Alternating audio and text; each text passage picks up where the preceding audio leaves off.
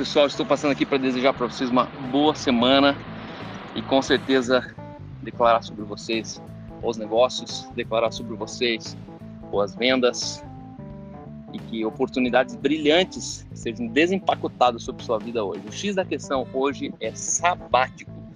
O que vem na sua mente quando você escuta essa palavra? Será que vem a palavra sábado? Será que vem a palavra adventista? Será que vem a palavra é, antiga? O que, que você entende por sabático? Como muitas pessoas sabem, daqui a 30 dias eu estou embarcando para uma viagem de um ano ao redor da Europa, Estados Unidos. E esse é o meu sabático. Há 15 anos atrás, eu entendi que dentro das escrituras o conceito de férias não existe. Você nunca vai encontrar um texto bíblico recomendando que você tire férias. E muitas pessoas que eu conheço, elas não veem a hora de chegar sábado, de chegar domingo, porque culturalmente a gente já tem uma mentalidade que sexta-feira é dia difícil, sexta-feira é sextou, segunda-feira é dia disso, daquilo, e na verdade o ponto é que as pessoas elas estão fazendo aquilo que elas nunca gostariam de estar fazendo. Por isso que muitas pessoas ficam desesperadas por férias. Se você é uma dessas pessoas que você não vê a hora de chegar às férias, eu lamento em te dizer, mas provavelmente você está fazendo aquilo que você não deveria estar fazendo. Biblicamente, férias não existem. No sexto dia, Deus criou o homem. E sabe por que Deus criou o homem no sexto dia? Porque a primeira coisa que o homem tinha que fazer no sétimo dia era descansar. E a Bíblia diz que Deus, no sétimo dia, descansou da obra das suas mãos. Eu te pergunto, que Deus é esse que cansa? Deus será que realmente cansa? E que obra é essa das suas mãos que era falar? Deus criou todas as coisas falando, não fazendo. A única coisa que ele criou fazendo foi o homem, onde ele se envolveu nessa obra com as suas mãos. Mas todo o resto ele diz: haja luz, haja firmamento, haja isso e haja aquilo. O fato é que descansar, no termo, no conceito bíblico, não fala sobre cansaço, não fala sobre renovar as energias, fala essencialmente sobre deleitar-se. No sétimo dia, Deus se deleitou das obras das suas mãos. Quando você entende o sétimo dia e o sétimo ano, você vai perceber o quanto você pode se deleitar nos resultados que a sua vida traz. Sétimo dia não significa domingo, não significa sábado. Deus podia ter falado assim, no, no sábado Deus descansou, ou melhor, no domingo Deus descansou. E aí é uma, é uma discussão infindável sobre o tal do sétimo dia. Uns falam, não, sétimo dia é sábado, outros falam, não, sétimo dia é domingo. Na verdade, o sétimo dia depende do primeiro dia que você decidiu contar. Para algumas pessoas, o sétimo dia pode ser a terça-feira, para outras pessoas pode ser na quinta-feira. Depende do seu cronograma. O sétimo dia é um princípio, não é uma regra, não é uma lei é o princípio do sétimo dia. Dentro do cristianismo, depois da cruz, o sétimo dia se tornou domingo porque a ressurreição de Cristo marcou, ressignificou, resetou a história no marco zero. Assim como nós estamos em ano 2019, nós acreditamos que no ano zero, o sétimo dia marcou pelo domingo. O sábado tem mais pelo menos 4 mil anos antes, onde o sábado ele era sagradamente guardado. Mas aí vem Jesus e ressuscita no primeiro dia, não no sétimo dia da semana. Só que no fundo, tanto faz se o teu sétimo dia é sexta, se o teu sétimo dia é sábado, é domingo, a questão é, você precisa se deleitar das obras das suas mãos.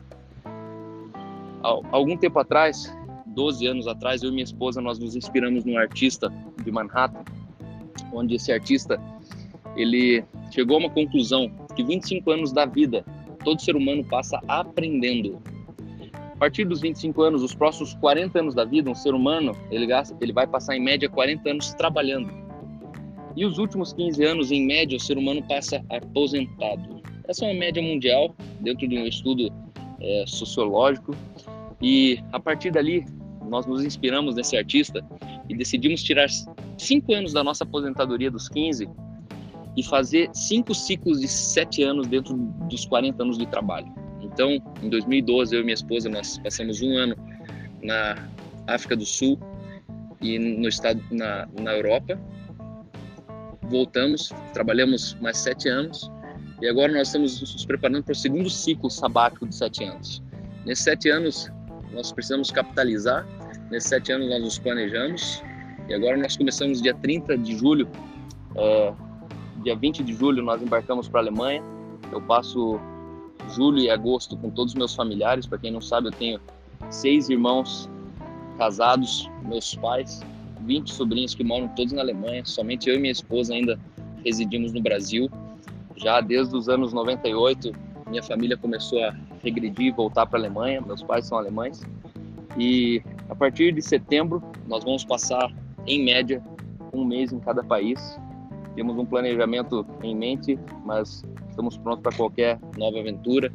O nosso desejo é marcar a infância dos nossos filhos.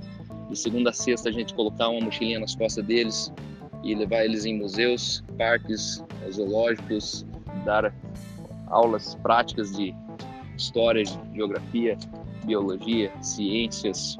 E, na verdade, dedicar esse tempo para que no próximo ano a gente volte e por mais sete anos a gente é, invista todas as nossas energias na transformação de outras pessoas e do mundo também. Então eu quero te encorajar a você se planejar. O sétimo dia precisa ser um, um dia onde você deleita das obras das suas mãos. Se você precisa de férias, as férias na verdade é, um, é mais uma fuga, um escape daquilo que você talvez não gostaria de estar fazendo, do que realmente um lugar onde você senta e admira tudo aquilo que você construiu no último ano. Se você rigorosamente honrar o sétimo dia, pelo menos 52 dias do teu ano você passará descansando. E aí férias se tornará uma coisa muito relativa para você. Eu não estou falando que você não pode tirar férias, muito menos que é errado tirar férias. Mas eu estou falando para você lembrar de dois princípios milenares, que é o sétimo dia e o sétimo ano. Vale muito a pena, um dos segredos da minha vida tem sido isso. E nesse sétimo dia, que seja um dia onde você não se ocupe indo no shopping, não se ocupe assistindo Domingão no Faustão, não se ocupe gastando tua energia, teu tempo é, assistindo o Fantástico até 11 horas da noite e fique com trauma de acordar na segunda-feira de manhã. Que seja um dia dedicado ao Senhor, que seja um dia dedicado à celebração da sua família, que seja um dia focado nos seus filhos, que seja um dia focado na sua espiritualidade, seja um dia focado na sua saúde emocional, física e mental. Honre o sétimo dia e você nunca mais vai precisar de férias. Um grande abraço, tenha uma boa semana e que de fato isso faça muito sentido para você. E eu convido você também para vir comigo nessa viagem. De onde eu estiver, eu vou compartilhando insights, experiências, é, pessoas, relacionamentos que eu tenho realizado e com certeza eu quero, sobretudo, inspirar a sua vida. Até a próxima.